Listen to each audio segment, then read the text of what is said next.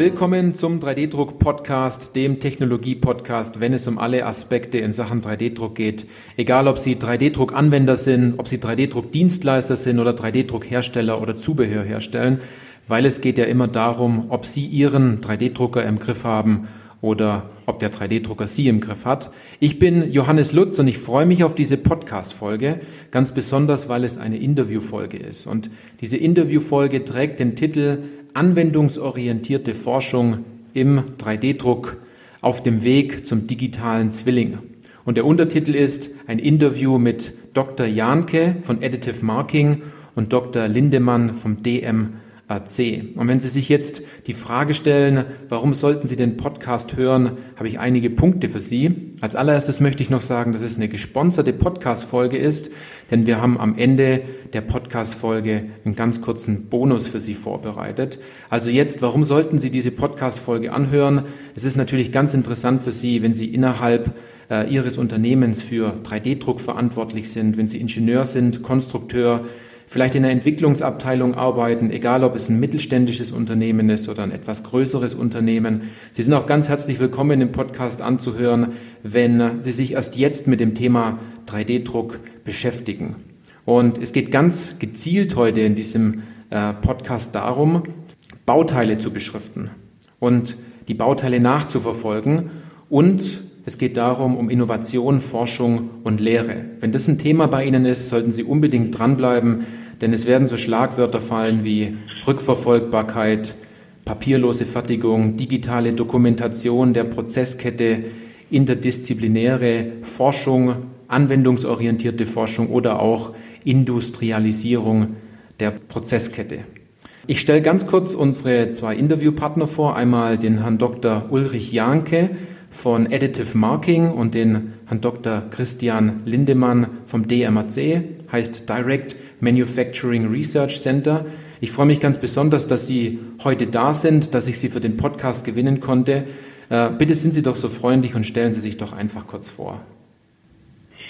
Ja, hallo Herr Lutz, äh, hallo liebe Hörer, vielen Dank für die nette Einleitung. Mein Name ist äh, Christian Lindemann. Ich äh, bin in der additiven Fertigung seit circa zehn Jahren tätig, habe hier angefangen als wissenschaftlicher Mitarbeiter an der Universität Paderborn, mich um die Themen der additiven Fertigung zu kümmern und habe meine Promotion geschrieben zum Thema kostengünstiges Konstruieren und Planen. Also da geht es im Prinzip um Konstruktion, um Wirtschaftlichkeit, um Produktivität von den Verfahren. Und ich habe vor circa 3,5 Jahren die Geschäftsführung des DMRC, des Direct Manufacturing Research Centers, übernommen und habe hier im Prinzip die Aufgabe, die Forschung und äh, alles zwischen den relevanten Stakeholdern zu koordinieren. Das DMRC selber ist eine interdisziplinäre Forschungseinrichtung an der Uni Paderborn, die 2008 auf eine Firmeninitiative der Firma Boeing gegründet wurde und wo verschiedene Firmen zusammengekommen sind, um sich gemeinschaftlich äh, der Forschung äh, zum Thema additive Fertigung zu widmen. Genauer gesagt, alles, was äh, die Technologie weiter in die Richtung Industrialisierung prägt. Ja, Ulrich, willst du dich auch noch vorstellen? Sehr gerne. Ja, vielen Dank. Ich freue mich auch, ähm, Teil dieser Podcast-Folge sein zu dürfen. Ich freue mich sehr über die Einladung. Mein Name ist Ulrich Jahnke, ähm, Gründer und Geschäftsführer der Additive Marking GmbH. Mein bisheriger Lebenslauf vor der Gründung ist eigentlich ziemlich analog zu dem von Christian. Wir haben hier gemeinsam als wissenschaftliche Mitarbeiter gearbeitet, das ein oder andere Forschungsprojekt angestoßen und auch gemeinsam den Weg im DMRC beschritten, bis es dann letztendlich zur, zur Ausgründung aus dem DMRC kam. Ähm, als Additive Marking sind wir ein Softwareentwickler und Anbieter ähm, innerhalb der additiven Fertigungsverfahren und beschäftigen uns eigentlich mit den drei Kernfragen. Erstens, wie kennzeichne ich meine Bauteile direkt während des additiven Fertigungsprozesses? Mit besonderem Fokus auf die Effizienz. Wie kann ich im zweiten Schritt diese Markierungen wieder auslesen, gegebenenfalls auch durch mobile Geräte? Und als äh, dritte Kernfrage ist hier zu nennen, was für Mehrwerte bieten sich eigentlich dadurch, dass ich Bauteile rückverfolgbar kennzeichnen kann und diese auch mobil auslesen kann und dann über den digitalen Zwilling, wie auch im Titel der Folge schon äh, genannt ist, ähm, ja Mehrwerte zu generieren. Okay, okay, vielen Dank für Ihre Vorstellung. Und äh, toll, dass Sie heute da sind. Jetzt äh, sind Sie ja heute zu zweit im Interview und äh, das auch noch von zwei unterschiedlichen Unternehmen. Einmal, wenn es um, um das Beschriften von Bauteilen geht und einmal, wenn es um Innovation, Forschung und Lehre geht. Ähm, was hat es da auf sich? Ne? Sie arbeiten bestimmt sehr, sehr eng zusammen. Ja, ich möchte die Frage einmal aufgreifen. Zum einen äh, sind wir heute nur ein Unternehmen und ein Forschungsinstitut. Also das DMAC ist ja ein Forschungsinstitut und zum anderen passt das äh, ganz wunderbar zusammen. Das DMAC an sich ist ja ein Zusammenschluss aus einem Industriekonsortium und den Forschern der Uni Paderborn mit dem Ziel, die additive Prozesskette zu industrialisieren. Und äh, wir arbeiten halt geprägt durch die vielen Firmen, die bei uns Mitglied sind, äh, sehr anwendungsorientiert. Und das kann man eigentlich auch sehen, dass in den letzten Jahren bei uns äh, bereits vier Startups ähm, aus den Forschungsprojekten des DMRCs und aus dem Konsortium hervorgegangen sind, mit denen wir immer noch sehr eng zusammenarbeiten. Ähm, eins von diesen Startups wurde auch bereits auf dem Markt aufgekauft, was äh, ja eigentlich immer so eine Art Ritterschlag ist, finde ich. Und äh, eigentlich probieren wir mit den ganzen Startups noch sehr eng zusammenzuarbeiten und da auch den Kontakt zu halten. Mit Ulrich insbesondere habe ich auch lange Jahre an der Universität zusammengearbeitet und die haben wir bereits 2013 in einem öffentlichen Forschungsprojekt, äh, das nannte sich damals 3P, Prävention gegen Produktpiraterie begonnen, die Maßnahmen zum Schutz äh, vor Produktpiraterie durch die additive Fertigung zu untersuchen. Und äh, schon damals haben wir festgestellt, dass sichtbare und versteckte Markierungen zu den identifizierten Schutzmaßnahmen gegen Produktpiraterie gehört haben. Und da war auch so ein bisschen die Geburtsstunde, glaube ich, von Additive Marking. Ulrich, du hast damals das Projekt bearbeitet. Möchtest du dazu noch ein paar Worte sagen? Sehr gerne, Christian. Genau, also in dem, in dem Projekt, was Christian gerade nannte, sind äh, sehr viele Maßnahmen entwickelt worden, um diese Bedrohung, äh, die in den Medien immer publik gemacht wird, ähm, also additive Fertigungsverfahren eignen sich auch dazu, Bauteile zu kopieren, ähm, was dann wiederum eine Bedrohung für Originalhersteller ist, dass sie irgendwann ihre eigenen Bauteile gar nicht mehr verkaufen können, sondern die Leute sich letztendlich die digitalen 3D-Modelle irgendwo besorgen und dann selber zu Hause drucken. Ähm, und dafür haben wir einen Haufen Maßnahmen entwickelt und die Maßnahme, die sich am besten eignet für alle Bauteile, ist tatsächlich die Markierung, so dass ich erstmal eine Rückverfolgbarkeit gewährleisten kann, dass ich nachvollziehen kann, wer hat das Bauteil gebaut, wo kommt es her, mit welchem Material wurde es erstellt, etc.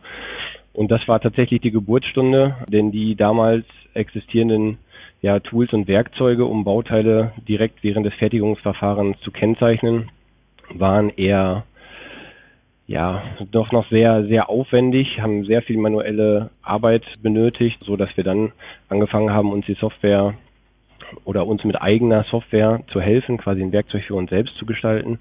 Was jetzt auch wieder im, im DMRC, im Forschungsumfeld natürlich sehr, sehr spannend ist, kann man sich, glaube ich, vorstellen insbesondere in der Forschung, gerade wenn es zum Beispiel um Entwicklung neuer Materialien geht, ist eine saubere Dokumentation natürlich ähm, höchste Priorität, dass man zum Beispiel in der Lage sein muss, zurückzuverfolgen, an welcher Stelle wurde mein Bauteil gefertigt, in welcher Orientierung wurde es gefertigt, mit welcher Materialcharge. Genau, und da freuen wir uns sehr, auch hier intensiv mit dem DMRC wieder zusammenzuarbeiten, um den Mitarbeitern einmal diese manuellen Kennzeichnungsschritte einzusparen, sodass sie ihre Zeit für sinnvolle Sachen ähm, aufwenden können und auf der zweiten Seite die saubere Dokumentation sicherzustellen, so dass man jederzeit ja zu allen relevanten Einflussfaktoren zurückgelangen kann. Mhm, mhm. Das ist sehr interessant. Jetzt hat Herr Lendemann ja bereits erwähnt, dass Sie aus einer eigenen Situation heraus sozusagen eine professionelle Bauteilbeschriftung für die additive Fertigung entwickelt haben und ähm, das jetzt natürlich auch bei einigen Industriepartnern eingesetzt wird. Wie wird denn aktuell auf dem Markt das 3D-gedruckte Bauteil beschriftet? Ich würde sagen, da gibt es aktuell zwei verschiedene Herangehensweisen. Entweder werden Bauteile, gerade wenn sie in geregelten Märkten eingesetzt werden, in der Luftfahrt in der, oder in der Medizintechnik, werden die Bauteile häufig nachgelagert beschriftet. Das heißt, das Bauteil kommt aus dem additiven Fertigungsprozess raus, Kunststoff oder Metall, ähm, Keramik, völlig egal.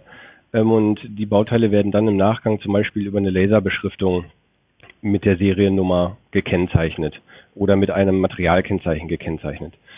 Ähm, auf der anderen Seite ist der aktuelle Stand der Technik eher so, gerade in der Forschung ähm, oder wenn Fertigungsbegleitproben gebaut werden, dass diese ja ganz einfach mit einem Edding, mit einem Stift markiert werden oder zum Teil die Zugproben in, in Tütchen ähm, zusammengesammelt werden und die Tüten werden dann letztendlich mit einem Edding beschriftet. Dann landet die Tüte im Regal und ja, kann sich jeder vorstellen, dass die Rückverfolgbarkeit da mäßig ist. Vor allem, wenn die Teile mal nicht mehr in der Tüte sind, habe ich letztendlich keine Rückverfolgbarkeit mehr vom, vom Bauteil, von meiner Rückstellprobe zum Fertigungsprozess und zu den Fertigungsparametern. In der Normung und in der Richtlinienarbeit wird das Thema inzwischen auch ähm, stark aufgenommen, weil Nachweispflicht immer wichtiger wird. Ähm, zum Beispiel die Dienstpack 17071, ähm, kurz quasi die additive Fertigung, Anforderungen an qualitätsgesicherte Prozesse für additive Fertigungsverfahren werden da behandelt und für additive Fertigungszentren. Da ist das Thema Rückverfolgbarkeit inzwischen sehr, sehr wichtig, dass ich mir die Prozesskette wirklich äh, jedem Schritt mit dokumentiere. Ja, oder wie schätzt du das Thema ein, Christian, auch aus Sicht ähm, eurer Industriepartner? Ja, aus unserer Sicht kann ich eigentlich sagen, ähm, dass das Thema eine immer stärker werdende Relevanz bekommt. Eigentlich geht ja der Wunsch dahin, die komplette Prozesskette nachzuvollziehen äh, und insbesondere auch zu digitalisieren. Das hat für mich insbesondere zwei Gründe. Der eine bezieht sich auf das Thema Nachvollziehbarkeit und Qualität. Ähm, wir arbeiten ja teilweise in sehr engen Prozessfenstern und ich habe auch eine gewisse Nachweispflicht zu erbringen. Und äh, da würde ich natürlich idealerweise gerne direkt aus meinem Bauteil auslesen können, mit welcher Pulvercharge habe ich gebaut und welche Parameter äh, wurden benutzt, um dieses Bauteil zu fertigen um nachher auch sicherzustellen, dass ich eine Qualität habe, dass ich auch ein gesichertes Bauteil habe. Zum anderen äh, wird natürlich das Thema digitaler Zwilling und Simulation immer wichtiger und auch um da Daten rückführen zu können und eine gewisse Prozesssicherheit zu erlangen, benötige ich ja auch eine Kopplung zwischen der virtuellen Welt und der realen Welt. Und da ist die Markierung des Bauteils natürlich äh, ein gutes Bindeglied hin zum digitalen Zwilling. Und der digitale Zwilling wird uns natürlich langfristig auch ermöglichen, die Simulationen und andere Themen äh, der Digitalisierung weiter voranzutreiben. Ja, es ist unvorstellbar, dass, dass selbst in dem Bereich noch äh, Tüten zum Einsatz kommen und äh, die Tüten mit dem Edding beschriftet werden. Wie äußert sich das denn dann bei Ihnen, bei Ihren Kunden, ne? wenn wir jetzt so den, den, den, den Faktor Mensch so im Fokus haben? Also aus unserer Sicht oder das, was das, was wir den Kunden vorrangig an, an Mehrwert hier bieten können, ist, dass man einfach Verwechslungsgefahren komplett ausschließt über die Prozesskette ähm, dass ich sage mal, dass das Bauteil A auch wirklich als Bauteil A markiert wird und sich nicht äh, auf dem Weg von dem von der Fertigungsanlage zum Beispiel zum Lasermarkierer ähm, vermischt, dass eine Verwechslung passiert, dass dann Bauteil A als Bauteil B markiert wird oder andersrum. Ähm, das heißt eigentlich zwei, zwei Hauptperspektiven. Einmal in der internen Prozesskette, ähm, vermeiden wir dadurch Fehler, ähm, einfach dadurch, dass auch manuelles Handling vermieden wird, ähm, keine weiteren Dateneingaben in weiteren Prozessschritten stattfinden müssen. Durch die Rückverfolgbarkeit steigern wir letztendlich die Reproduzierbarkeit, weil ich mir sehr, sehr sicher sein kann, dass ich das Bauteil in genau der gleichen Orientierung, an der gleichen Position, mit den gleichen Fertigungsparametern, dem gleichen Material wiederbauen kann. Ähm, und aus der anderen Perspektive der Kundensicht, wenn ich Dienstleister beauftrage und eine oder vielleicht sogar mehrere Dienstleister beauftrage, ähm, möchte ich natürlich auch eine Möglichkeit haben, wieder rückverfolgen zu können, welches Bauteil kommt eigentlich von welchem Lieferanten, wer fertigt die Bauteile vielleicht in besonders guter Qualität und wer in eher schlechter Qualität, also dass ich mir daraus ähm, eben wichtige, wichtige Daten für die Lieferantenauswahl ähm, generieren kann.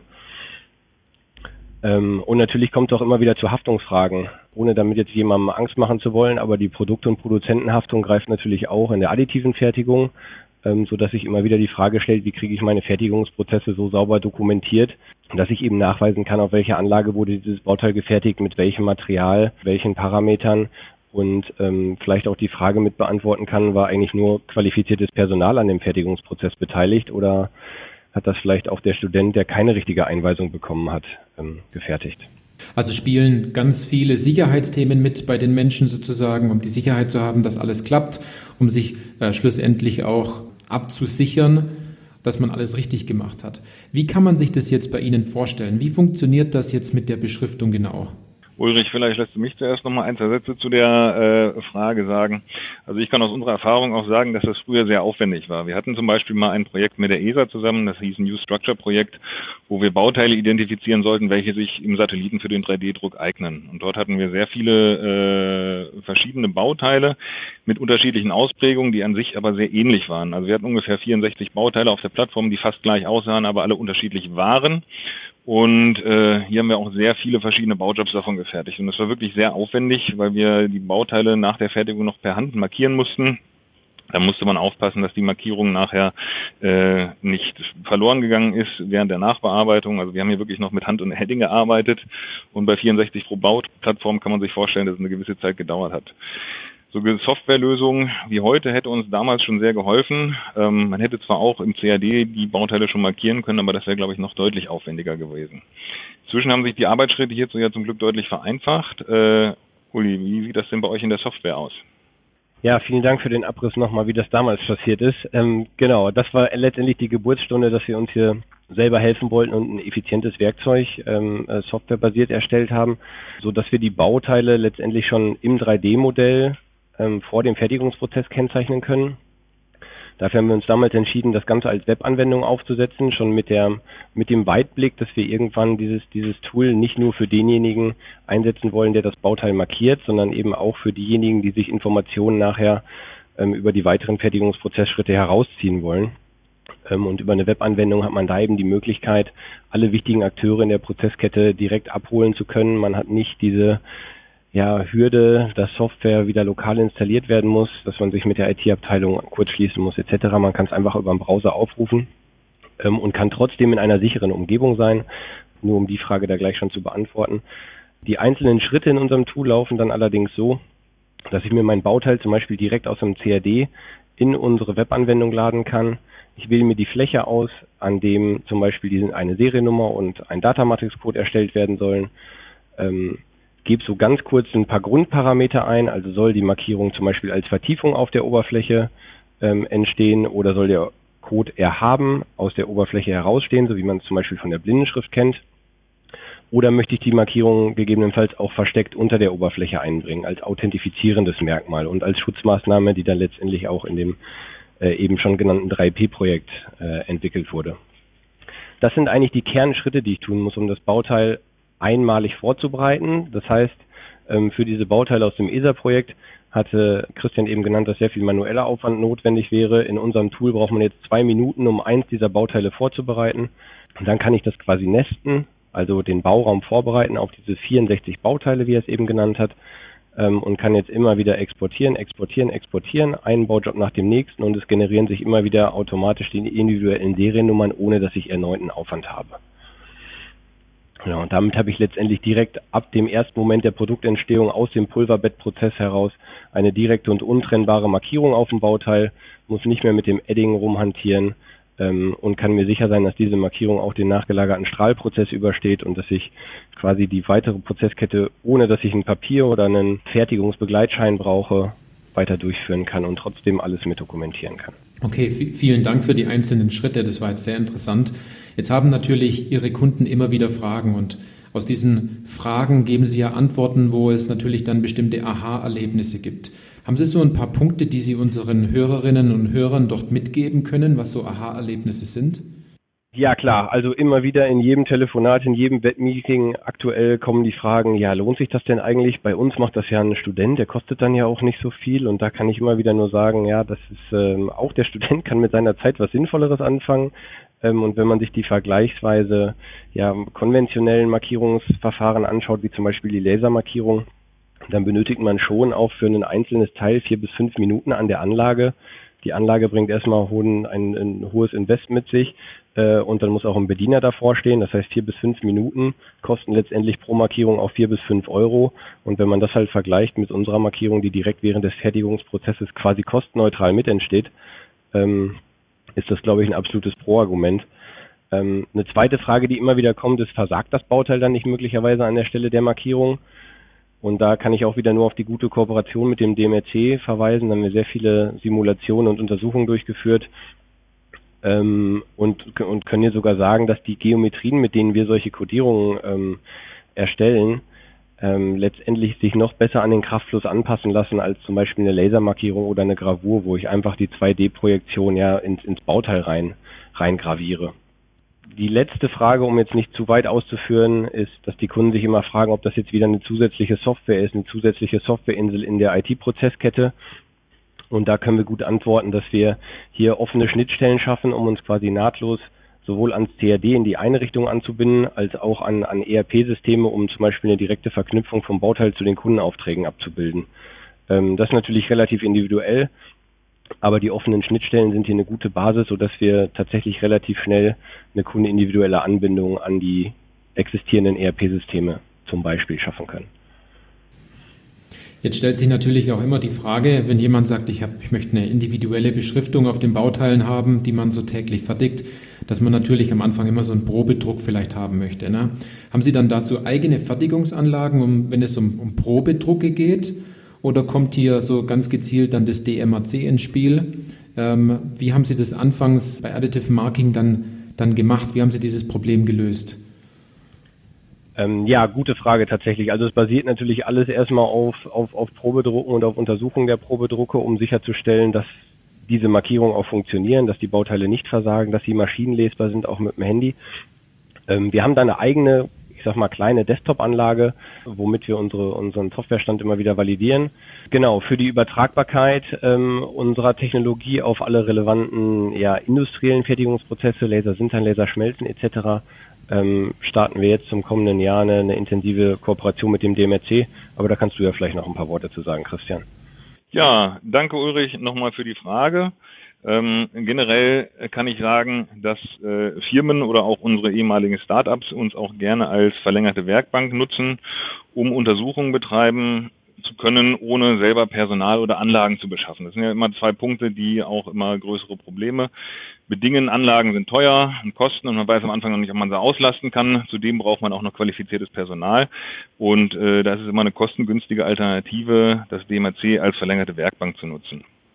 Ähm, in den letzten zehn Jahren konnten wir natürlich eine ganze Menge auch an Fertigungsequipment beschaffen. Wir haben zum Beispiel acht Pulverbettanlagen im Bereich Metall an der Uni Paderborn stehen. Ähm, wir haben drei Lasersinteranlagen. Wir haben sehr viele Anlagen im Bereich FDM oder DLP, so dass wir, glaube ich, insgesamt ein Fertigungsanlagenvolumen inzwischen von weit über 10 Millionen Euro bei uns haben. Und da kommt natürlich noch das Testequipment dazu, wie zum Beispiel Fatigue-Tests oder Zugproben. Und die Technologie äh, der Markierung, die Herr Jahnke anbietet oder die Ulrich anbietet, stößt auch bei den DMAC-Partnerunternehmen auf ein großes Interesse und von daher werden wir auch im kommenden Jahr noch ein DMAC-Partnerprojekt planen. Und hierbei soll insbesondere die Anwendbarkeit und der Nutzen der Technologie nochmal genauer evaluiert werden und auch die äh, Bandbreite der Verfahren eventuell noch ein bisschen erweitert werden. Hierfür stehen bei uns nur noch ein paar kleine rechtliche Änderungen am Kollaborationsvertrag an, damit es langfristig leichter wird, äh, Startups ins DMAC zu integrieren und nicht nur Startups, die aus dem DMAC gekommen sind, sondern äh, auch die Startups im Allgemeinen. Okay, jetzt haben wir, haben wir gerade schon das DMAC, äh, genauer gesagt das Direct Manufacturing Research Center angesprochen. Dazu mal eine, eine, ganz konkrete Frage. Was macht das DMAC denn genau? Wie helfen Sie Ihren Kunden oder jetzt sagen Sie, wie helfen Sie Ihren Mitgliedern? Ja, das ist immer eine Frage, die gar nicht so ganz einfach zu beantworten sind. Ähm, wir hatten das im Vorgespräch ja schon mal ganz nett diskutiert, wo man eigentlich sagen kann, wir sind das Google der additiven Fertigung. Also im Prinzip sind wir Ansprechpartner für alle Fragen der additiven Fertigung und äh, hierfür kooperieren bei uns über 20 Unternehmen mit äh, 13 Lehrstühlen der Universität Paderborn. Das heißt, wir decken hier von der Materialherstellung äh, bis hin zur Nachbearbeitung im Prinzip die komplette Prozesskette ab, firmenseitig als auch äh, forschungsseitig. Und das Schöne ist, dass man so für jede Problematik immer den richtigen Ansprechpartner parat hat und äh, man nicht zu mehreren Instituten muss, sondern alle notwendigen relevanten Ansprechpartner an einem Tisch sitzen und man wirklich eigentlich alle Stellschrauben auch bedienen kann. Das heißt, wir haben ja eine große Menge an Kompetenz.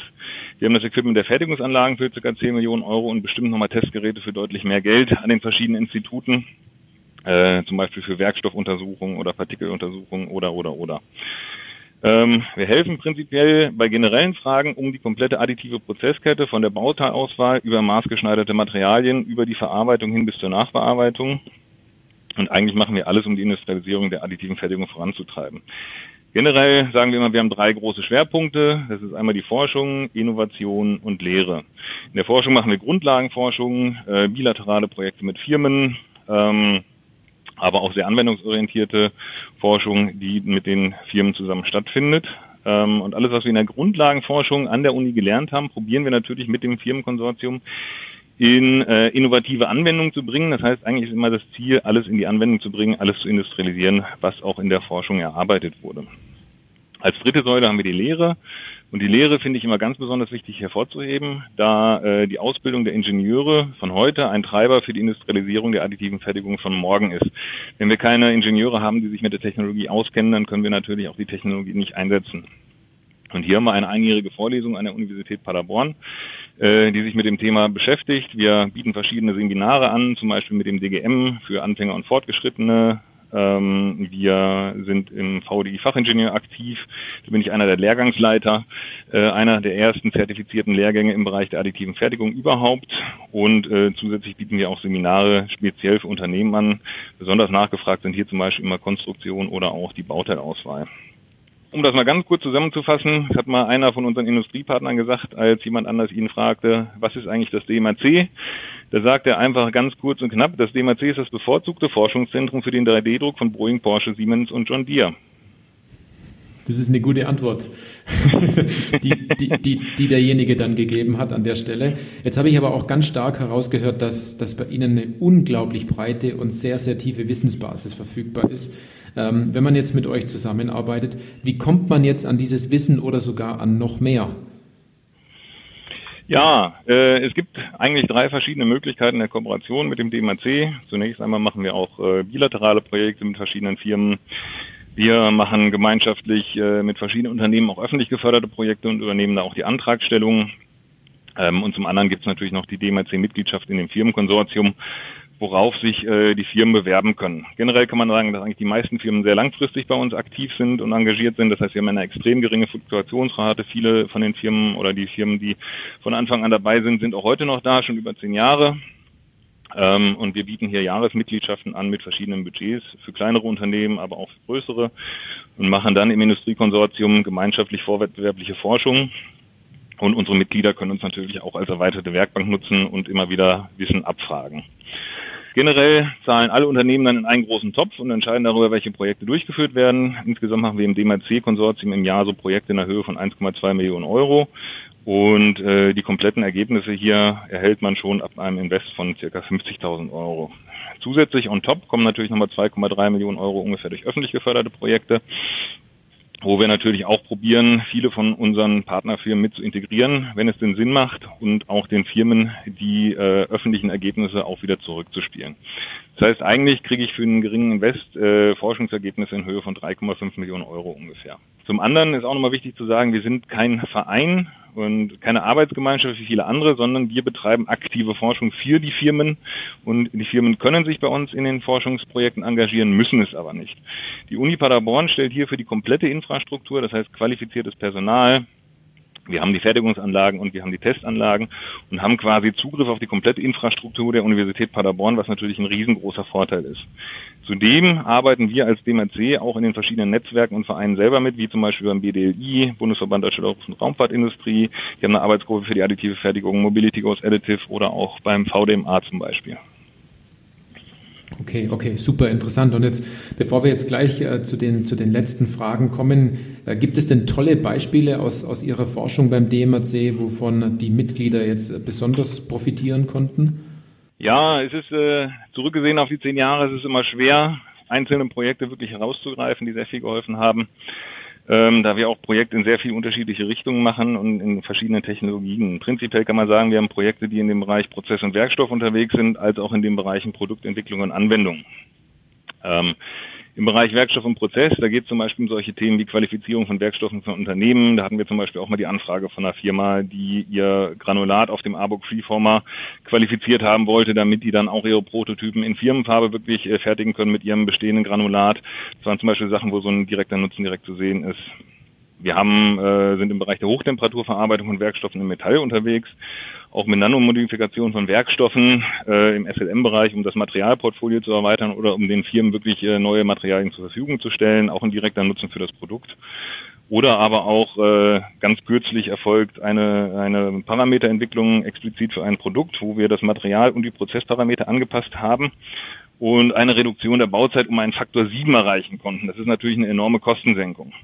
Mhm. Ähm, und das ist zum einen, zum anderen sind das natürlich Projekte aus dem Bereich äh, Produktentwicklung, äh, da ist ganz klar zu, zu nennen eigentlich als äh, einer der Kernpunkte die Konstruktionsrichtlinien, welche wir 2013 entwickelt haben ähm, und auf den Markt gebracht haben und darauf aufbauend haben wir immer weiter geforscht und Dinge wie Design for Tolerances, also Toleranzen oder auch für die Nachbearbeitung zu entwickeln und haben da jedes Jahr ein Projekt, was sehr beliebt ist bei unseren Firmen, das nennt sich Concept Case Studies. Und da untersuchen wir verschiedene Phänomene und Wirkprinzipien für die additive Fertigung und äh, wie zum Beispiel Themen Medienführung, äh, Kühlung mit additiver Fertigung oder auch Leichtbau und forschen generell erstmal als Grundlage und demonstrieren das dann an verschiedenen ähm, Anwendungen von unseren Industriepartnern. Okay, okay, okay, super interessant, was, was die Mitglieder bei Ihnen so alles mitnehmen können, wenn sie bei Ihnen dabei sind. Ähm, um das Ganze jetzt noch einmal kurz so zusammenzufassen, wo sehen denn Unternehmen jetzt aus der Industrie den größten Nutzen in der Zusammenarbeit mit Ihnen? Also fachlich gesehen kann man sagen, dass wir im Bereich Werkstoff- und Prozessentwicklung, als auch in den Bereichen Konstruktion, also extrem stark von unseren äh, Partnern wahrgenommen werden. Und wir werden eigentlich als Möglichmacher und Kooperationspartner gesehen. Wenn man zu uns kommt, hat man zum Beispiel die Werkstoffexperten mit den Leichtbauern, mit den Antriebstechnikern und Mechanikern zusammen an einem Tisch sitzen und kann dann halt äh, Probleme explizit direkt mit allen besprechen und muss nicht in mehrere Runden gehen. Äh, ein anderer wichtiger Punkt ist auch geschultes Personal, welches Expertenlevel in seinem Fachgebiet hat. Äh, viele Unternehmen nutzen uns auch als Talentschmiede. Ähm, sie können langfristig mit verschiedenen Mitarbeitern schon zusammenarbeiten. Man kann sich gegenseitig kennenlernen und äh, viele von unseren Mitarbeitern sind nach der Promotion halt auch in AM-Unternehmen untergekommen, BASF, Föstalpin, dem Gemori und, und, und. Also die äh, Fachkräfte, die jahrelang ausgebildet wurden und mit Unternehmen schon zusammengearbeitet haben, gehen dann in die Industrie. Äh, zum anderen bieten wir auch unseren Studenten, die Masterarbeiten, Abschlussarbeiten schreiben, die Möglichkeit, in die Unternehmen zu gehen, an den Thematiken zu arbeiten. Und auch hier ist es im Prinzip ein Pool für qualifiziertes Personal. Zudem natürlich auch die enge Kooperation mit den Firmen und mit unseren Startups. Äh, Uli, du hast ja auch eine Zeit lang in der Industrie gearbeitet und mit uns zusammen kooperiert. Äh, wie hast du denn da an der Stelle die Kooperation empfunden? Ich kann tatsächlich aus beiden Perspektiven berichten. Also erstmal als als Mitarbeiter ist es natürlich eine Riesenchance, hier ähm, nach der Promotion, ähm, ich sag mal, einen sehr sanften Einstieg in die in die Wirtschaft zu finden, dadurch, dass man die Unternehmen schon sehr gut kennenlernen konnte in gemeinsamen Forschungsprojekten. Ähm, und aus der anderen Perspektive kann ich ähm, ja als, als Industriepartner des DMRCs nur berichten, wie, wie wertvoll die Zusammenarbeit da ist, weil man, ich war bei einem kleinen mittelständischen ähm, ja, Fertigungsdienstleister im Laserstrahlschmelzen von Metallen. Und da gibt's zum Teil ja Anforderungen auch an, an Oberflächenrauheit, die Oberflächenrauheit von Bauteilen nachzuweisen, zu untersuchen, um Zuproben zu untersuchen, also auf eine Analytik zuzugreifen, die man als kleiner Mittelständler gar nicht selber hat. Und ähm, da ist die Kooperation und die Nähe zum DMRC natürlich super wertvoll gewesen. Okay, okay, super. Dann sage ich vielen Dank für Ihre, für Ihre Antworten. Jetzt habe ich noch äh, ein, zwei weitere Fragen und zwar wie bei jedem Podcast die zwei persönlichen Fragen. Ähm, Herr Janke, äh, bitte sind Sie doch so freundlich und beenden dann mal folgenden Satz. Also 3D-Druck ist für mich. Ja, 3D-Druck ist für mich ja eine, eine super vielversprechende Technologie, ähm, am, am, erst am Anfang der Erfolgsgeschichte aus meiner Sicht. Und für uns als kleines Unternehmen macht es tatsächlich jeden Tag Spaß, ähm, zu sehen, wie, wie, wie wir auch die Möglichkeiten haben, ähm, die weitere technologische Entwicklung, aber auch die Normung und Standardisierung damit bestimmen zu können und voranzutreiben. Mhm, mhm. Super interessant. Und was war Ihr, Ihr tollstes Bauteil aus einem 3D-Drucker, was Sie jemals jetzt in der Hand hatten? ja, das ist tatsächlich eine sehr absolute Frage. Ähm, also ich würde, ich würde für mich persönlich immer behaupten, dass ähm, die Bauteile besonders bemerkenswert sind, die es wirklich in eine Serienproduktion schaffen und dabei ja die, die Freiheitsgrade ausnutzen, die die additiven Fertigungsverfahren ähm, bilden, aber trotzdem auch wirtschaftlich sinnvoll sind. Das muss nicht immer hochoptimiert oder bionisch sein. Ähm, als, als bestes Beispiel kommt mir da der, der Brötchenstüpfler. Ähm, in den, in den Kopf. Das sagt jetzt vielleicht nicht vielen was. Das ist das Bauteil, was letztendlich dafür sorgt, dass das Kaiserbrötchen ein Kaiserbrötchen wird oder das Fußballbrötchen ein Fußballbrötchen. Mhm, mhm, ähm, dabei ganz spannend. Also das Endprodukt kennt jeder, den Stüpfler selber kennt niemand. Das ist ein hybrides Bauteil, was halb auf dem Drehteil aufgebaut ist ähm, und ähm, ja trotzdem so individualisiert ist, wie der jeweilige Bäcker das haben möchte. Okay, okay, super interessant an der Stelle. Herr Lindemann, ähm, wenn Sie vielleicht noch kurz den Satz noch beenden, 3D-Druck ist für Sie oder ist für mich? Ja, ich hatte schon befürchtet, dass Sie mir die Frage auch noch stellen. ähm, ja, wenn ich den Satz jetzt so spontan beenden müsste, dann würde ich sagen, 3D-Druck ist für mich eine Leidenschaft. Ähm, es ist mein Beruf auf jeden Fall. Und äh, 3D-Druck ist auf dem besten Weg, die letzten Hürden zur industriellen Serienfertigung zu nehmen. Mhm, mhm. Und was war Ihr bestes oder Ihr, Ihr, Ihr tollstes Bauteil, was Sie so je in der, in der Hand hatten? Ja, das ist wirklich schwer zu sagen. Ich würde jetzt gerne sagen, mein Ehering, aber meine Frau wollte nicht, dass ich den drucke. Okay, sehr spannend. ähm, ja, im Laufe der Jahre hatte man wirklich sehr viele spannende Bauteile in der Hand, über die man auch leider nicht alle sprechen darf. Ähm, generell würde ich aber sagen, dass mich insbesondere der Bereich Medizintechnik fasziniert und ich finde ihn enorm spannend.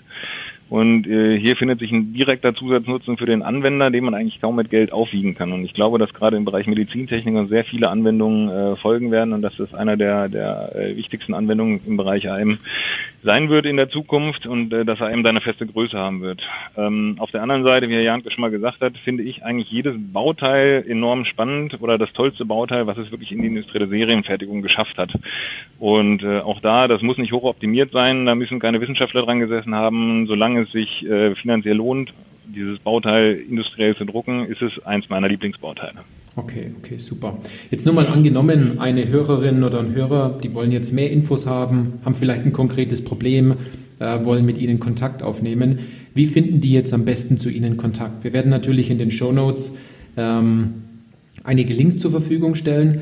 Herr, Herr Janke, ähm, was, was stellen Sie zur Verfügung an der Stelle? Genau, also wir bieten natürlich durchgängig, aber insbesondere jetzt auch im, in Folge dieses Podcasts hier ähm, an, einen individuellen Demotermin äh, oder ein Beratungsgespräch zu vereinbaren. Wir haben dafür bei uns auf der Website www.additive-marking.de ähm, so eine kleine Funktion eingebettet, dass man sich eine Demo direkt buchen kann. Da werden Zeiten vorgeschlagen. Also ich sag mal relativ barrierefrei ähm, können wir da zusammenfinden. Ähm, und wir bieten natürlich auch für, für jeden an, der ein Interesse an markierten Bauteilen hat, papierloser Fertigung ähm, in der additiven Fertigung, ähm, bieten wir an, dass wir auch Bauteile gerne mal ja, probehalber markieren können, so dass jeder selbst die Erfahrung machen kann, dass das, was wir da in die Bauteile reinbringen, tatsächlich auch lesbar ist nachher und nicht zum Versagen des Bauteils führt und äh, dass die Unternehmen wirklich einen Mehrwert davon haben können. Mhm, mh. Super interessant. Also Sie haben sich extra Zeit reserviert, um ähm, auf Beratungsgespräche einzugehen, um den, den Leuten dann auch zu zeigen, wie das bei Ihnen funktioniert und wie so eine Beschriftung auf dem eigenen Bauteil dann auch aussehen kann. Genau, aus meiner Erfahrung ist es immer sehr, sehr kundenindividuell und man will natürlich irgendwie sehen, dass es mit dem eigenen Bauteil funktioniert und nicht nur mit irgendeinem Probekörperchen. Ähm, von daher genau, das Angebot an alle einfach auf uns zukommen. Okay, super, super.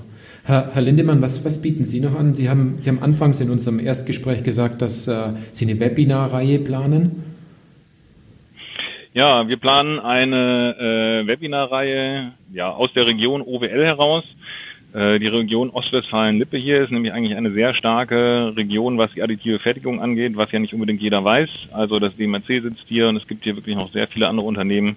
Ähm, der Stefan de Groot hat ja in der letzten Folge auch über Protik berichtet. Auch die sitzen nur einen Steinwurf von uns entfernt. Und wo wir die Leute so ein bisschen, ähm, ja, für die Technologie sensibilisieren möchten und denen zeigen können, was eigentlich alles so geht. Und da werden wir jetzt gemeinschaftlich mit äh, verschiedenen Firmen aus der Region äh, eine Webinarreihe starten, wo es zwei verschiedene Tracks geben wird, aus der Praxis für die Praxis und dann natürlich nochmal, wo wir beteiligt sind, auch ein Wissenschaftstrack, wo dann nochmal die Hintergründe genauer beleuchtet werden ähm, und wo man ein bisschen stärker in äh, die Technik nachher nochmal reingeht. Okay, super ähm, interessant. Ja, das wird nochmal in den Show Notes mit drinstehen. Also da wird es einen Link geben. Wir sind gerade dabei, die Homepage aufzubauen. Äh, andererseits, wer das DMAC direkt besuchen möchte, ist immer herzlich gerne eingeladen, uns in Paderborn zu besuchen. Ähm, liegt relativ zentral in Deutschland. Seitdem wir mal in der Bundesliga waren, kennt uns vielleicht auch die Welt ein bisschen besser. Und man kann sich hier gerne mal zu uns kommen, mit uns verschiedene Problemstellungen besprechen ähm, und sich auch mal die Anlagentechnik am DMRC anschauen. Okay, okay, perfekt, perfekt. Dann sage ich vielen Dank für die Einladung und auch toll, dass Sie sich Zeit genommen haben für den Podcast. Jetzt an jeden, der jetzt zugehört hat und denkt vielleicht an den Kollegen im Unternehmen, leiten Sie die Podcast-Folge weiter an dieser Stelle. Denn äh, wie ich jetzt ganz stark herausgehört habe, war das eine richtig gute Podcast-Folge. Und ich freue mich dann umso mehr, wenn Sie in den nächsten Podcast-Folgen dann auch wieder dabei sind. Ich meine jetzt unsere Hörerinnen und Hörer an der Stelle. Herr Janke und auch Herr Lindemann, vielen Dank für Ihre Zeit. Und dann sage ich äh, bis zur nächsten Podcast-Folge.